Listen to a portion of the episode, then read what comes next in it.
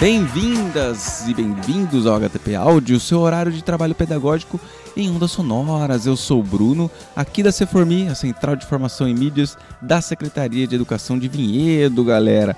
Muito bem, e nesse nosso episódio de Formações de Narizinho em podcast, temos o quinto encontro. Tá? Os encontros, lembrando que estão todos na íntegra lá no canal do YouTube da Ceformi, no www.youtube.com/ceformivinhedo.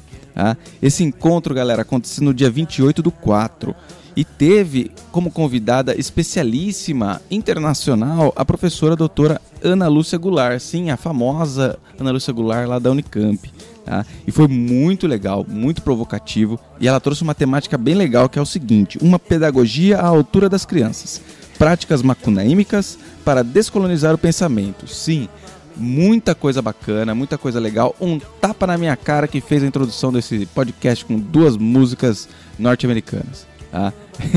Mas foi bem legal, uma discussão muito rica, tá? É, não tem como ouvir essa formação e não sair com várias pulgas atrás da orelha, tá? Galera, lembrando o seguinte, esse episódio aqui e todos que estão aqui no podcast, que são do Formações de eles foram editados, tá? Então tem muita coisa que eu dou uma cortadinha ali, tiro um pouco. E nesse episódio em especial, é, a Ana Lúcia ela trouxe dois vídeos, tá? E uma imagem. Então, é, se você quiser curtir aí os vídeos, vai lá procurar no YouTube é, a nossa formação, beleza? É, tá bem bacana, espero que vocês gostem. Fique aí com a formação de narizinho com a Ana Lúcia Goulart.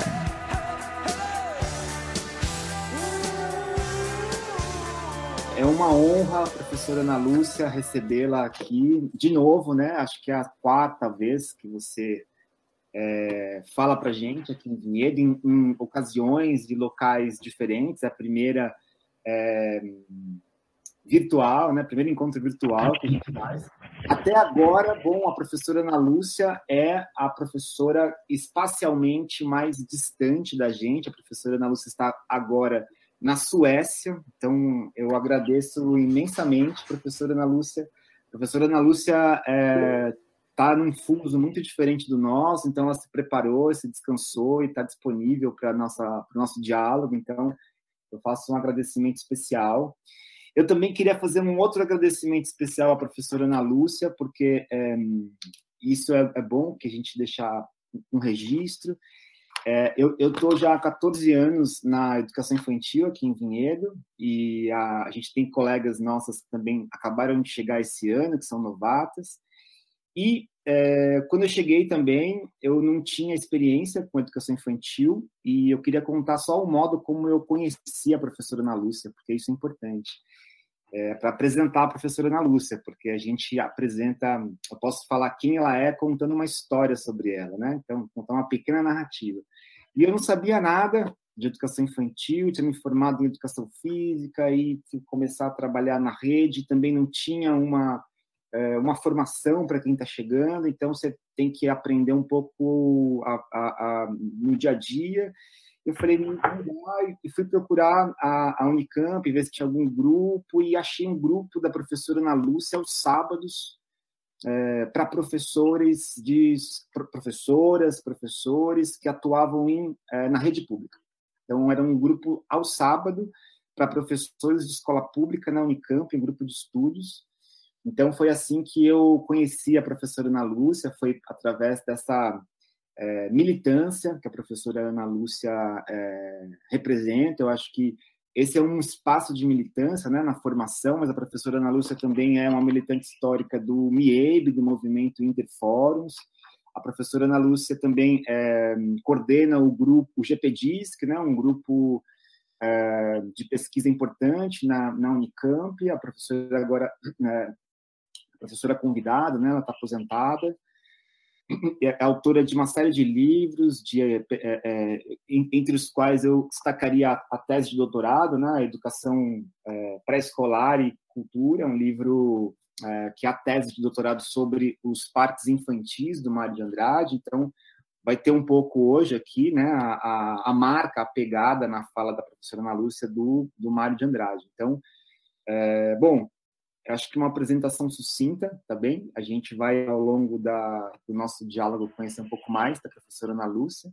Então, eu agradeço imensamente, professora Ana Lúcia. E hoje a gente tem uma, uma, novidade que é o nosso projeto. A gente vai talvez mudar o nome, não sei muito bem. Mas eu queria dar boas-vindas ao CI Dona Benta, que agora é um, é um membro integrante do projeto. Então, a gente tem professoras de duas unidades aqui na sala hoje. É, então, eu agradeço também aí a, ao Dona Benta, que acolheu o projeto e agora é parte integrante dessa iniciativa que parece, é, enfim, para mim tem sido muito interessante. Professora Ana Lúcia, passo a palavra, então, à senhora e agora é com você. Boa noite. Aqui é quase madrugada. Aqui são 23 e 16. E eu estou muito contente com esse convite porque se é a quarta vez em Vinhedo, né? Imaginem esse, isso aí que o, que o Eduardo me apresentou, é, é, aconteceu, o que que era, nos anos, nos anos, acho que era 2000 já, mas... Dois, é. Né? Porque... Foi em 2007, você, né? 2007, né? Isso mesmo. E essa disciplina era uma disciplina eletiva, pedagogia da imagem, que a gente abria, fazia no sábado e aberto para professores, é, para aluno especial que chamava na, na Unicamp. E aí, então, era bem interessante. Né? A gente fazia, inclusive, naquele, com esse nome horroroso, mas era na Salão Nobre, lá na, na sala maior que a gente tinha, que cabia 200 pessoas, e a gente tinha ali 80, era uma coisa muito bom, muito bom.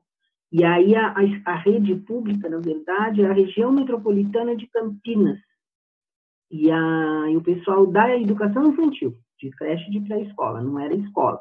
Embora vinha professor do, do, do, dos anos iniciais fundamental, e isso era muito bom, porque aí a gente já trabalhava com, essa, com esse conceito de infância do ECA, né, de 0 a 10, 0 a 12.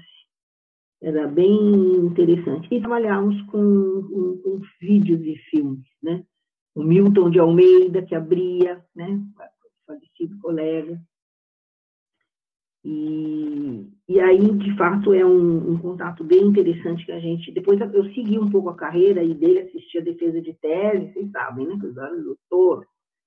Então, também isso é um orgulho. Tenho no, no grupo também, no GP Disque Culturas Infantis.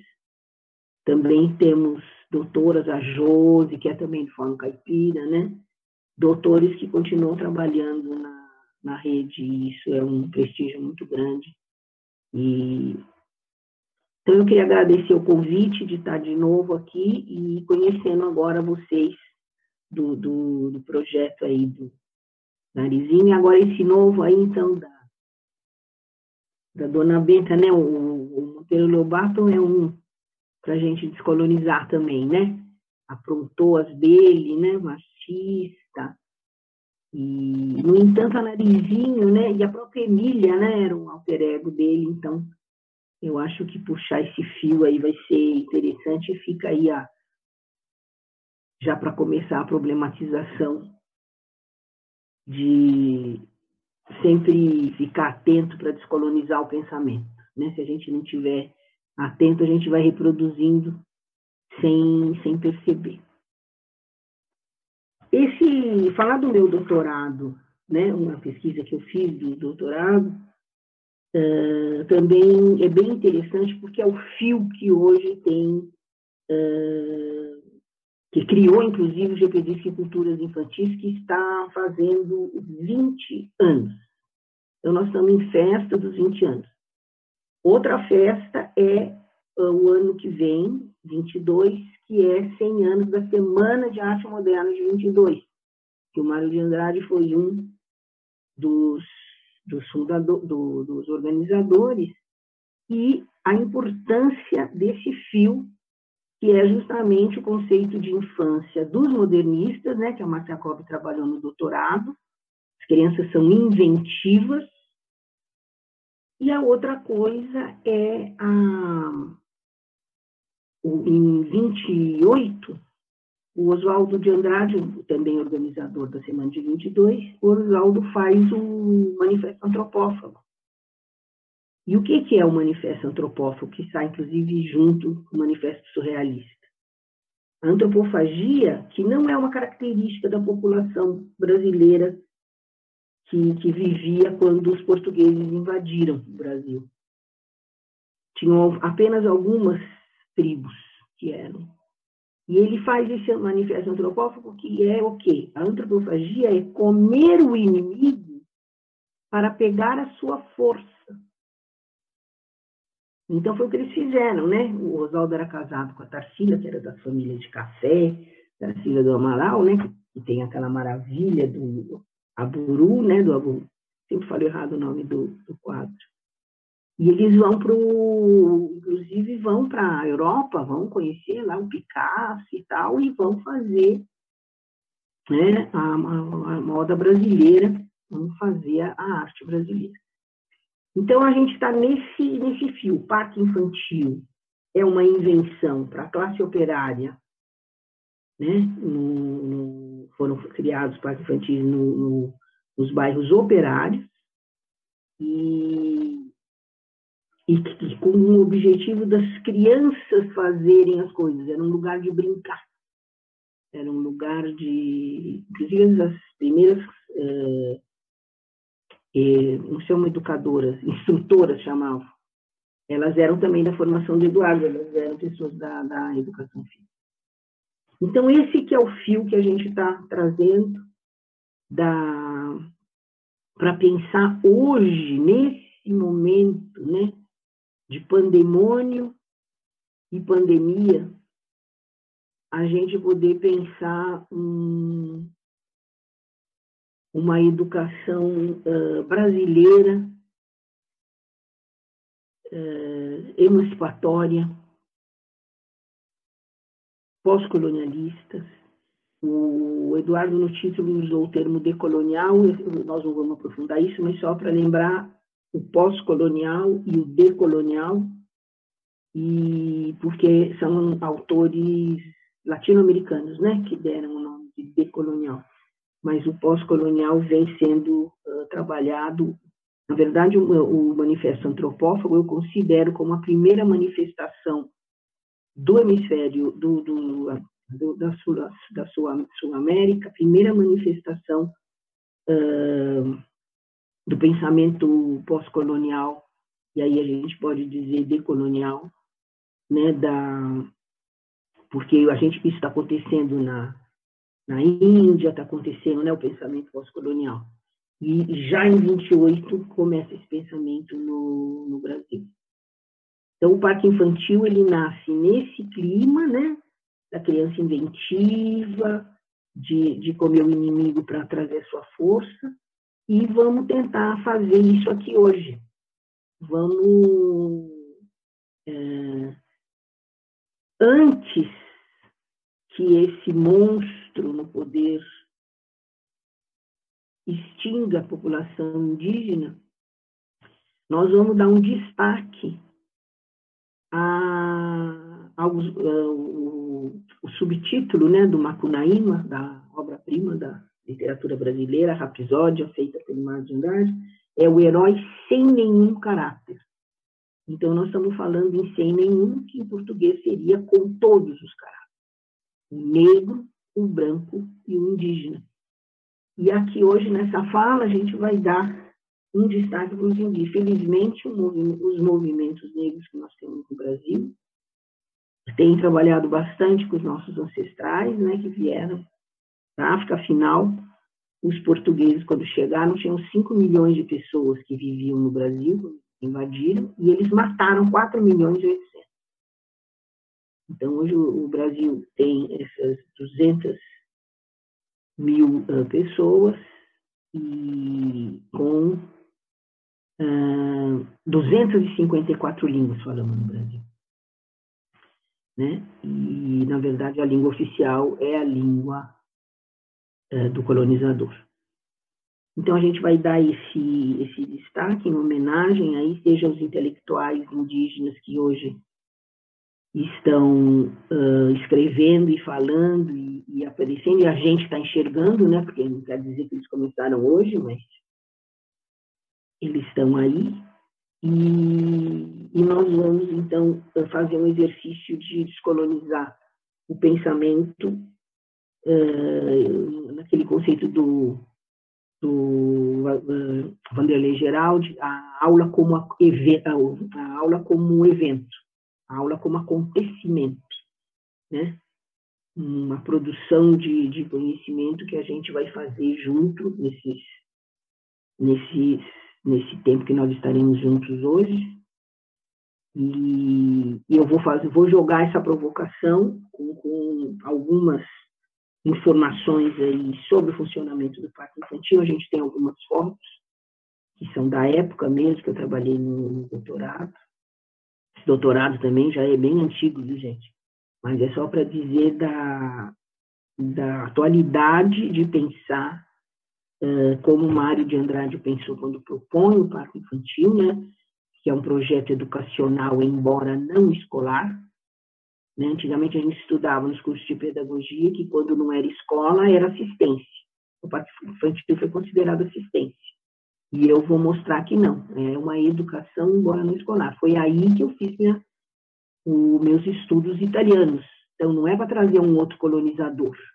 Os estudos italianos são porque eles pesquisam, né, a, a, a creche na Itália nasce nos governos comunistas, né, são as feministas de esquerda, e, e os homens, né, que são feministas de esquerda, que vão criar as creches nos anos 60. E assim como o Mário de Andrade, o Lores Malaguzzi também uh, era um artista, vamos dizer assim, né? E lá da, da Itália. Então eu vou buscar isso porque a pesquisa na Itália pesquisa a creche como educação e cuidado, educação embora não uh, educação embora não escolar. E é isso que então a gente vai estar também aqui falando, né, da educação infantil. E aí eu vi uma coisa, gente, vocês viram? Que estão querendo chamar agora de jardim da infância, a primeira etapa da educação básica, para poder avacalhar que não é escola e que aquele negócio lá de serviços essenciais, eu tô, eu tô achando melhor eu fingir que não estou entendendo, porque, né, quando na verdade tem que ser uma coisa, é bom que seja de nível, não é ruim, né? no sentido de não ser a escola, né? Como diz o Maurício Stratenberg, a escola é uma organização complexa, ela é tanto ela ela emancipa como ela coage. Esse é o aparelho ideológico do Estado, né? Já estudamos. E a educação infantil, a creche pré-escola, não tinha nada que ver com isso. Né? É justamente uma educação não escolar, então, desde criança, uma educação para a emancipação. Então, Eduardo, eu vou pedir para você colocar esse vídeo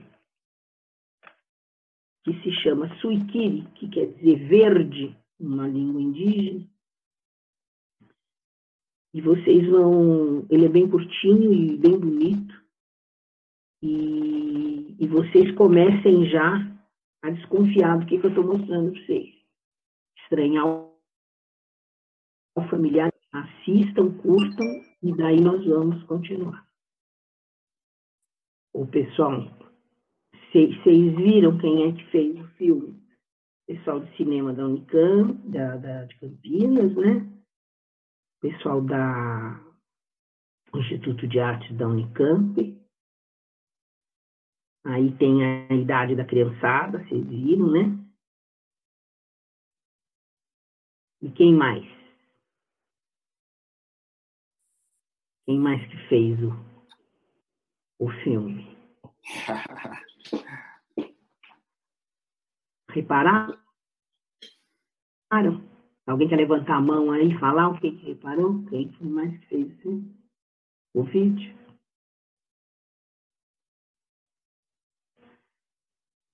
Bom, eu tenho aqui poucas pessoas, né? Tem 26 aqui na. Então, eu... foram os, os missionários, né? um padre, um missionário. não, e, e um grupo super para frente de, de, de, de São Coisa da Cachoeira, né? São Gabriel da Cachoeira, uma cidade lá, que há muito tempo tem um trabalho com, com esses missionários super bem intencionados, super interessantes. Um trabalho que existe há muitos anos. Um trabalho bem importante. E eu só vou fazer uma pergunta para vocês antes da gente assistir um outro filme feito por, pelos Chavantes, que eles vão problematizar para a gente. Eu vou deixar essa pergunta no ar. Vocês acham que o renascer da vida, né, no caso ali que eles, eles mostram a, a, destruição da floresta e o nascimento da floresta, né, e aí o nascer da, da vida humana, vocês acham que tem alguma tribo indígena brasileira que é igualzinho o presépio? O neném nasce lá na choupana, com a mãe, aí o pai. Vocês acham? Da onde veio esse imaginário? Né, que as próprias crianças indígenas desenharam. Né? Então vai ficar isso no ar. E nós vamos ver uma coisa muito importante, e aí por isso que eu elogiei, inclusive, o trabalho dos missionários, que é de passar, né, e passar uma tecnologia para as crianças se comunicarem, o desenho animado. Vocês se apropriaram disso. Assim como nós vamos ver agora os chavantes, que aprenderam com o Gianni, depois eu ponho em contato com o Eduardo Gianni, o Gianni tem, uh, faz, faz isso, faz oficina com os indígenas e ensina a fazer vídeo. Ele, uma das coisas que ele faz, ele é um cineasta. E aí ele faz uns saraus, às vezes, discute os filmes. E aí vocês vão gostar de, de estar em contato com, com ele. E aí vocês vão ver também essa apropriação dos chavantes do, do do, da câmera de vídeo, né, para poder. Vocês viram que o, o, vídeo que vocês vão assistir, os chavantes deram um nome para todo mundo saber. Foi uma colega minha da Unicamp, também aposentada, mas que continua trabalhando tanto quanto eu. E a Dulce morou, ela morava seis meses lá, seis meses em Campinas. Professora da Unicamp, minha colega. E ela traz esse vídeo e, então a gente tem mostrado, porque foi isso que eles pediram para ela, para todo mundo saber, do jeito que eles estão contando como as coisas são. Só que isso já faz uh, 25 anos que esse vídeo foi feito, faz muito tempo. E, então, já, né, a importância que eles estão dando para a gente pensar como eles. E assim como é a pesquisa com bebês, né, com crianças de zero a há três anos, que frequentam creche, a pesquisa só pode começar quando começou nos anos, nos anos 70, começou na França, no CRESAS, e também no, no CNR, Centro Nacional de Pesquisa de Roma, começou a pesquisa porque tinha a Câmara Circuito Interno de Televisão. Então, as pesquisadoras que eram da psicologia cognitivista vão problematizar totalmente quando elas começam a filmar, a filmar as crianças entre elas, na creche, e vai pôr de ponta cabeça o próprio Piaget. Né? E elas eram piagetianas, e, sim, são piagetianas, isso, só que tem essa, essa crítica, tanto é que o Lawrence Malaguzzi falou, se o Piaget tivesse vivido mais uns anos, ele teria, não teria feito algum, alguns conceitos como do egocentrismo.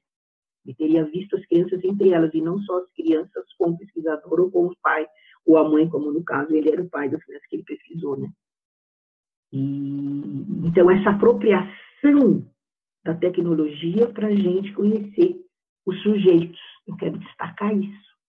Né? As crianças se relacionam entre elas, elas pensam, mas o pesquisador, antes da tecnologia, ele não sabia porque na hora que começa a filmar, eles começam a ver que as crianças se comunicam direto com os olhos, o sorriso. Começa uma brincadeira um dia e termina no outro dia, continua no outro dia, coisa que, que com o olho humano você não conseguia ver. Então as crianças se relacionam e a gente que tem que se alfabetizar com essa linguagem. Então, a gente tem tanto o EMA das 100 linguagens, do, do, do Loris Malaguzzi, como a gente tem as 254 línguas faladas no Brasil.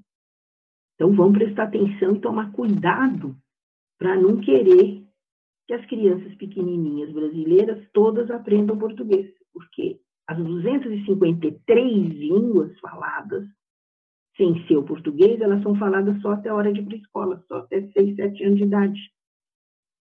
Então, é, é, é, é um infanticídio esse programa de leitura escrita, por exemplo, né, que foi criado no governo democrático pelas colegas lá da Federal de Minas, lamentavelmente, com apoio do MIEIB, da COED. Eu nem gosto que fale que eu sou do MIEIB, sabe, Eduardo? Eu sou do Fórum Paulista. Né? Todos os fóruns fazem parte do MIEIB. Mas nós somos dissidentes do Nesse programa de leitura escrita, que quer que as crianças aprendam português desde que nascem, e, e, eu dou um exemplo, que isso foi falado num, num, congresso em Manaus, um lugar que fala 80 línguas diferentes, e aí você vai fazer o genocídio né, da cultura na hora que você fala para as crianças começar a falar português, que elas têm. Não podem falar a língua delas, a língua materna. Então, eu estou destacando tudo isso para dar esse, essa ênfase no brasileiro, que é um herói sem nenhum caráter, né? com os negros, os brancos e os indígenas, e estou dando essa. E essa apropriação do instrumento, sabe, da tecnologia, para a gente estranhar o familiar e familiarizar com o estranho. Então, Eduardo, eu vou pedir para você passar o Suitiri, agora passar o, os chavantes, para que todo mundo saber, e a gente já abre a, a palavra para a turma, para o pessoal que está assistindo, para que façam as perguntas uh, que querem que eu continue uh, falando uh, em relação a descolonizar o pensamento e a pedagogia macunaímica, né? uma, uma pedagogia da escuta, né? isso é inspirado mesmo no, no, eu faço essa análise né, inspirada nos meus estudos das pedagogias italianas. Então, a gente vai ter a pedagogia macunaímica também, uma pedagogia da escuta, uma pedagogia das relações, uma pedagogia da diferença. Tá? Estamos falando disso, uma pedagogia que come o inimigo para pegar a sua força. E uma pedagogia né, de antifascista, uma pedagogia libertária, uma pedagogia uh, anti-adultocêntrica, e aí tudo isso vocês podem me cobrar, daí eu vou contando como é que era no parque infantil e como é que a gente pensa isso nesse momento aí de pandemia e pandemônio. Eu só gostaria de, chamar a atenção desse mapa, que nós vamos deixar um pouquinho aqui de pano de fundo, que ele não está de cabeça para baixo, esse mapa. Esse mapa foi feito olhando de um outro ângulo. Né? Então, aquele mapa da Europa colonizadora do hemisfério sul foi feito né, na, no movimento de rotação e translação né, da, da Terra, foi feito em um determinado momento, assim, parou e ficou, né? E esse aqui foi feito no outro. E aqui o que importa para nós é ver a Europa esmigalhada aqui embaixo da África. Tá vendo? E aquele outro mapa que a gente conhece é a Europa, que é central. E aqui não, aqui nós temos a África no centro, né? a Europa bem pequenininha aqui embaixo. Porque aí na hora que você faz o mapa de outro jeito, a distribuição também, né, uma coisa que é redonda, né, na hora que ela fica assim plana. Por isso que tem gente que acha que a Terra é plana, gente. Sacou? Coitado. Então, eu só queria dizer isso. Eu espero que a gente, durante esse processo de produção de conhecimento aqui, né, na live como acontecimento, e fique todo mundo assim, de ponta cabeça, tá? Essa que é a, é a proposta. Eu, se você me permite, Ana, eu queria ler um pedaço, assim, uma, um, uma passagem do seu livro. É, acho que aí eu depois eu queria fazer duas observações dos vídeos que me parecem importantes. Então, eu vou ler o, o, o livro da professora Ana Lúcia, é o Educação Pré-Escolar e Cultura, né, a, tese de doutorado que ela estuda os parques infantis do Mário. E lá no finalzinho, quase já terminando o livro, eu abro aspas aqui na página 213, diz o seguinte: Brincar com as crianças e permitir o tempo necessário para que elas possam criar requer do adulto educador conhecimento teórico sobre o brinquedo e o brincar, e muita paciência e disciplina para observar, sem interferir em determinadas atividades infantis, além da disponibilidade para reaprender a brincar, recuperando, construindo sua dimensão brincalhona. Diferentemente do que se pode pensar à primeira vista, como foi acusado de é, laissez-faire do projeto da Escola Nova, o professor, a professora, é elemento fundamental nesse processo de criação, quando deve equilibrar esse tempo maior necessário para o desenvolvimento da fantasia com outros tempos diferenciados para outros tipos de atividades.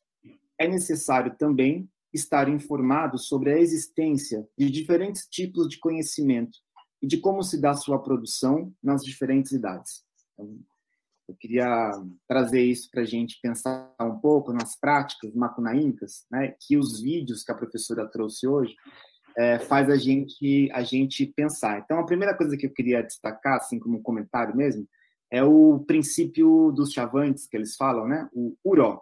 Né? Esse princípio, eu diria que é um princípio de é, codependência. Né? Então, a gente é, tem essa noção de que, bom, eles, eles, eles trouxeram para a gente né, um pouco da cosmogonia, né, de como eles pensam o mundo, de como o mundo se organiza. Então, o caçador depende da caça, a caça depende da floresta, a floresta depende da caça, a caça depende do, do caçador, o caçador depende da floresta. Então, está tudo interligado, né? Está tudo interligado. A gente não está, é, digamos assim, a gente não, não é um indivíduo, né? Um átomo social, como a gente costuma pensar no, no o nosso uh, modo de, nossa forma de vida contemporânea, urbana, capitalista. Né? Então, essa ideia de indivíduo, né, ela não existe, na verdade. É um, é um construto histórico, né, tem um corte aí, e é bonito eles ouvirem é, é, essa ideia de, de Uró. Né? Então, está tudo interligado. Né? A gente está interligado é, com a natureza, com os seres vivos, com outras formas de vida, outras culturas. Né? Então, eu destacaria esse princípio para a gente pensar também é, práticas macunaímicas, né? O que a gente pode é, é, pensar a partir disso, né? Então é uma, um pouco uma provocação.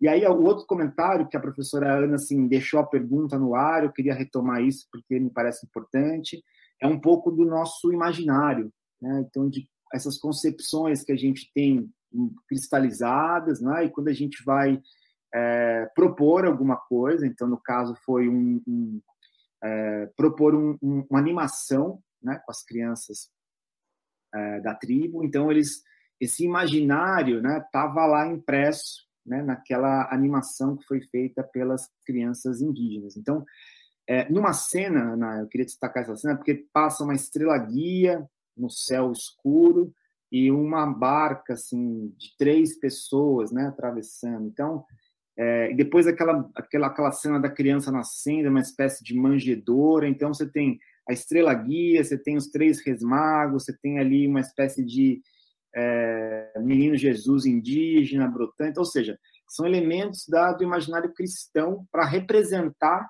né, uma forma de vida que é diferente da nossa. É uma, e é uma representação colonizadora. Né? A gente não consegue é, sair de si mesmo, dos nossos valores, das nossas concepções, nossas crenças, para uh, se encontrar com essa outra cultura, uma cultura distinta da nossa. Então, é, isso me, me ficou, ficou, muito marcado, assim, porque essa ideia de um, né, de, de alguém que nasce, que o mundo renasce, bom, isso é, eu, eu, eu diria assim, à luz da, da Hannah Arendt, que isso é o que é o que tem de revolucionário em cada nascimento. Né? Então, a cada nascimento um mundo novo né, é, passa a existir. Então cada criança é um pouco esse novo, esse novo, esse novo, né, representa um novo começo. Então essa ideia de que bom a gente tá, tem que esperar, né, um, é, o Cristo nasceu e tudo mudou, eu, eu, diria assim que é mais radical do que isso, né? Assim, a cada nascimento um mundo novo passa a existir. Né? Então, cada criança que a gente tem lá na nossa unidade, cada criança que a gente é, se relaciona, é um mundo novo. Né? Então, eu acho que é um pouco essas esses dois é, destaques assim que eu queria fazer, né? O Uró e essa ideia de é, a gente desconstruir mesmo esse imaginário, né? Que, que, que prende, né? Que captura, né? A figura do outro como uma representação de mim mesmo, né? Então pensar que os índios, né? Os, indi os índios é uma palavra assim é interessante. É proibida, proibida, é indígena no mínimo, né? É, mas aquele aquele vídeo me parece que é uma representação do índio, né? Assim, que é ele aquele aquela animação, né? Que é uma família burguesa nuclear cuidando de um bebezinho que nasceu. Tem isso, mas é, é, o perigo, é o perigo. Por isso que eu pus o, o vídeo exatamente o que você está dizendo. É maravilhoso, porque a gente quando vê, a gente fica assim afetado de emoção, né? Porque é, é bonito, mas tem essas representações colonizadoras do outro, né? De capturar o, o, o entre aspas, né? Esse índio que não existe né? Não existe uma ficção. Então, obrigado, Ana. Esses comentários que eu queria fazer foi excelente, adorei a, as provocações, né? Isso faz a gente pensar, decolonizar mesmo o pensamento. É, Bruno, deve ter perguntas aí. Eu não sei se mais alguém aqui da sala gostaria de fazer uma pergunta, comentário, senão a gente passa para o Bruno e a gente faz um blocão agora e estamos chegando ao fim. Eu, então, eu vou trazer aqui uma, uma, uma pergunta aqui do chat e eu vou fazer uma colocação que, que em cima da pergunta. Aí é o, é o bloco aí do, do YouTube. Tá? Então a pergunta que veio aqui do YouTube é o seguinte: é, é, é, como difundir e resgatar a cultura dos povos originários no cotidiano das instituições de educação por todo o Brasil? E aí eu já adiciono o seguinte: a gente viu aí no segundo vídeo que aquela pessoa que nasce ali, ela passa a vida, a vida inteira para aprender a ser é, um, um, uma pessoa ali, né? Um, um, ser presente naquela comunidade.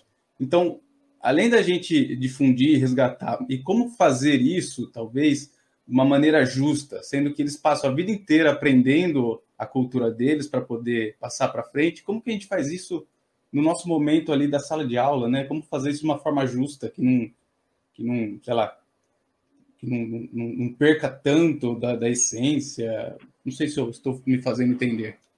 Mas então, essa, essa pergunta acho que junta bem com a da Débora.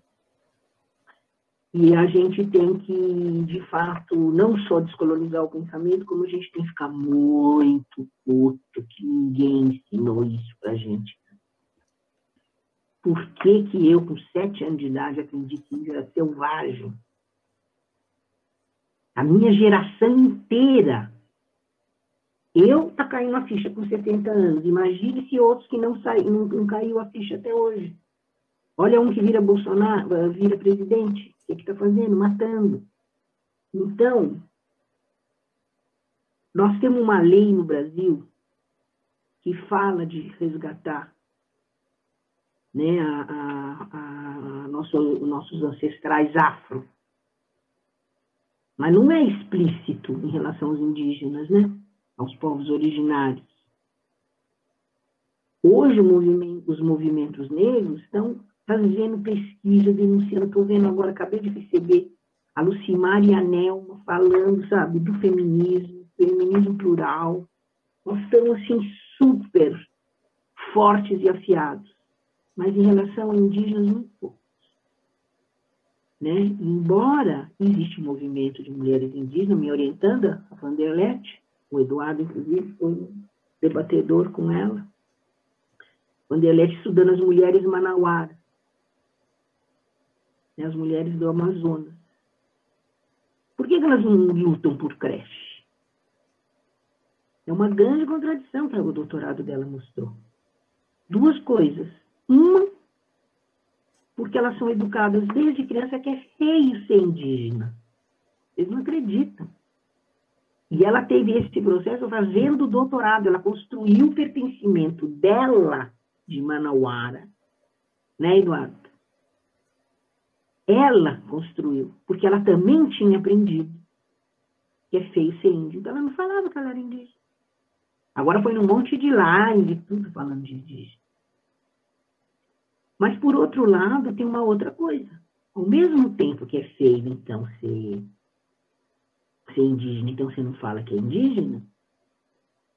A escola é um lugar de embranquecimento, né, desde a creche, que interessa quando você acha que não é para você ser indígena. Porque aí você vai para a escola e você aprende a ser branco e você vai ter sucesso e vai dar certo. No entanto, quando elas não lutam pela creche, tem essa contradição. É porque é aquilo que o, que o Chavante falou. Os avós é que contam toda a história, que, que te fazem construir o pertencimento. Aí na sua pergunta, Bruno, né? Então, esse pertencimento ele é construído no dia a dia, no convívio de crianças entre elas e de adultos entre eles. Nós temos uma sorte que o Florestan Fernandes fez aniversário, né, o ano passado, fez 100 anos, ele foi da primeira turma da sociologia da USP. E ele pesquisou indígenas, negros e crianças. Uma coisa assim rara, a sociologia não fazia isso.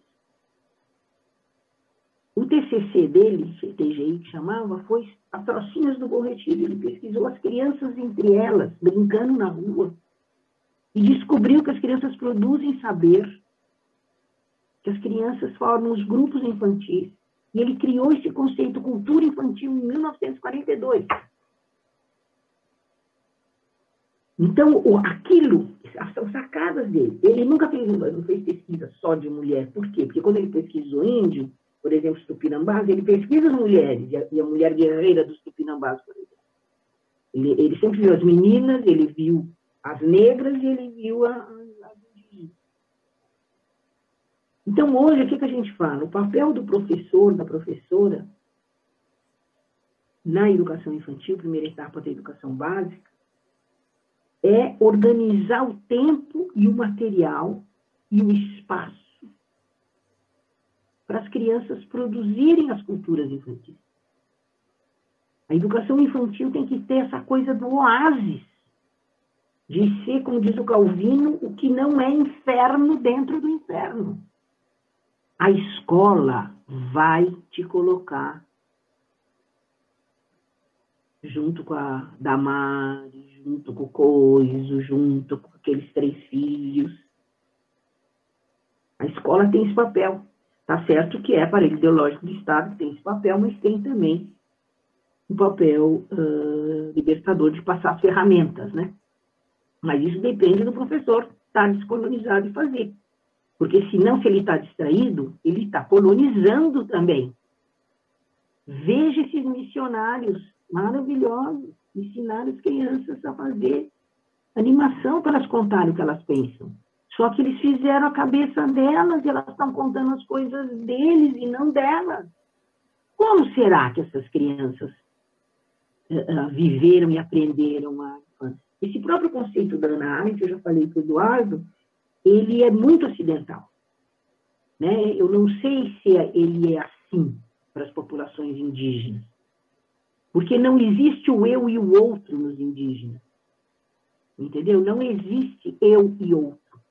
Então, não tem a criança que é o futuro, entendeu?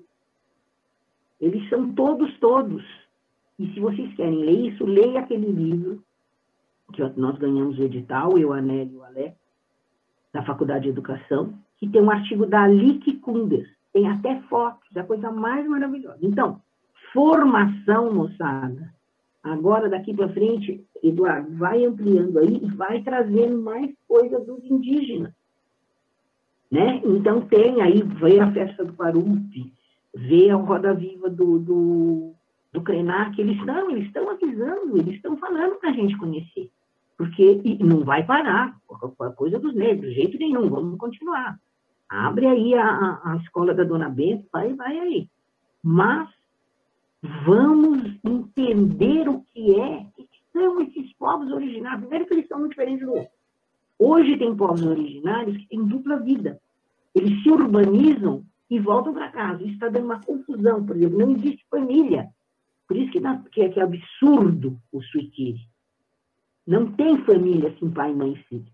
O que acontece é que hoje, como esse negócio pode ser urbanizado e volta para casa, o homem traz uma mulher da cidade. A mulher não pode. Porque ela que é que nem os judeus, né? É a mulher que, que reproduz. Então, tem coisas biológicas aí, tem coisas que estão confusas com a ocidentalização, com o Ocidente. Então, entender como é que é, ali nesse artigo ela comenta um pouco isso, do eu e do outro, né, de que não tem essa, essa, essa separação. E a Vanderlete uh, estudou um pouco isso, também pode, daqui a pouco você chama a de contar um pouco isso das, das famílias, a organização da, da, das famílias. Então, resgatar os povos originários, na verdade, é a tarefa número um antes que eles acabem, antes que eles acabem com esse governo.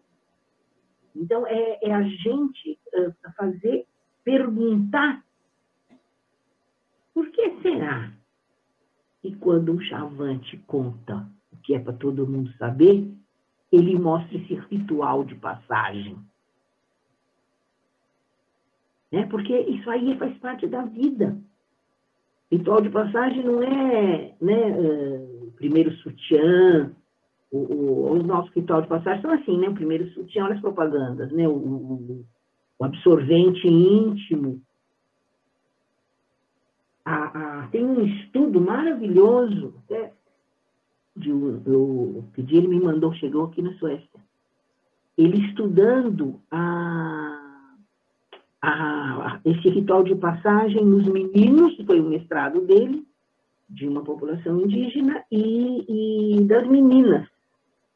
Porque é o seguinte, transar, fazer o ato sexual, o Mário de Andrade, inclusive, no Macunaíma, chama, né, é brincar, brincar com o corpo. Então, as crianças brincam direto. O corpo, adultos e crianças. Os adultos fazem mais não fazem muito na frente das crianças. Inclusive, teve uma vez um escândalo como que a gente pode falar, antropológico, e teve um congresso que eles pegaram uma foto que tinha uma, um arbusto e os pezinhos dos dois adultos. E foi, foi um congresso sobre aquela população indígena. Eles ficaram putos, porque aquilo é um segredo deles que eles fazem escondido, da, porque como é tudo feito na frente, nessa hora que eles, que o casal tá, tá junto, ele não, eles não querem que as crianças venham brincar junto, eles querem ficar só os dois. Então eles ficam atrás da, da moita, desse, desse arbusto. E a antropóloga achou o máximo, né? Ficar exibindo as intimidades. Que absurdo, né? Põe ocidentalismo nisso, né? E, então as crianças, então eles brincam, né? Fazer, brincar com o corpo, então, são relações corporais, mesmo que não sejam genitais, e às vezes são. Só que aí a menina, ela tem que aprender a ouvir o corpo dela quando que essa brincadeira pode engravidá-la. E como que isso é feito? Elas ficam trancadas num lugar para elas pensarem no corpo que vai ficar mais durinho o seio, que vai, daqui a pouco, né, vai sair um sangue. Então, ela, ao conhecer o corpo, elas vão saber que, se elas quiserem ter filho, que horas que elas brincam, e se elas não quiserem ter filho, que horas que elas brincam. Então, é, o conhecimento é assim que se dá. Mas, ó, a tese dele é um livro de, de 400 páginas para mostrar tudo isso como cultura. Entendeu? Quando não tem família, quando não tem. Então, eu acho que temos que acrescentar na nossa formação né, a, a, a, a história né, dos povos originários, fazer funcionar aquela lei que eu acho que foi, foi derrotada, foi, como chama, cancelada, né, aquela lei da formação dos povos originários, dos povos dos nossos ancestrais afro. Eu acho que eles tiraram isso, né? Que era obrigatório todo mundo E, então é isso. Espero ter.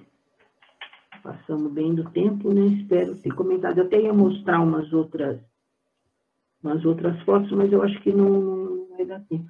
O, o, eu, eu acrescentaria na fala da Elaine uma frase da Rosa de Luxemburgo, porque a gente é igual uh, só nos direitos. Nós temos que lutar. Mas nós temos que ser diferentes como nós somos. Homem, mulher, negro, branco, não queremos igual. E aí, como a Rosa diz, iguais, né, diferentes e humanamente livres. Então, acho que essa frase dela é muito importante. E aí eu chamaria atenção para isso. Que a gente não esquecesse que nós somos diferentes. E aí tem uma frase do, do Boaventura Santos que eu gosto muito, porque inclusive é um português, mas não é um colonizador, é um crítico da colonização portuguesa. É uma frase que é assim: Eu quero a igualdade quando a diferença me discrimina. Mas eu quero a diferença quando a igualdade me descaracteriza. Né? Os índios, como os índios? Tem Anomami, tem Chavante, tem. As mulheres. Né? Tem as burguesas, as brancas, as dondocas que querem voltar para a escola cuja mensalidade custa 7 mil reais. Então, são as mulheres. Então, sempre que a, que a que essa igualdade eh, me descaracterize, eu quero a diferença. Então, chamaria a atenção disso. Não vamos ficar satisfeitos com essa igualdade e, e vamos lutar pelo direito, né? Afirmar diferenças. E recomendo que, que vocês leiam pedagogias quilombola e pedagogias uh, do MST, Sem Terrinha. Então, tem muita coisa do Sem Terra, mas infelizmente de, de criança pequena, da nossa faixa etária aí da educação infantil, uh, não tem tanta coisa, então recomendo a leitura da Edna. Atualmente a Edna é diretora de escola pública, doutora. Então a Edna Rosseto uh, e a Maria, a Márcia Ana Cleto Souza, fez o mestrado e doutorado com antropóloga Nusa Guzmão do, do meu mesmo grupo de pesquisa, e ela estudou as crianças quilombolas, que também tem esse negócio tipo ciranda, de, de, de fazer uma educação antes de ir para a escola, para na hora que chegar na escola, chegarem firmes com, com o seu pertencimento construído. E, então, recomendo sabe, que vocês uh, vejam isso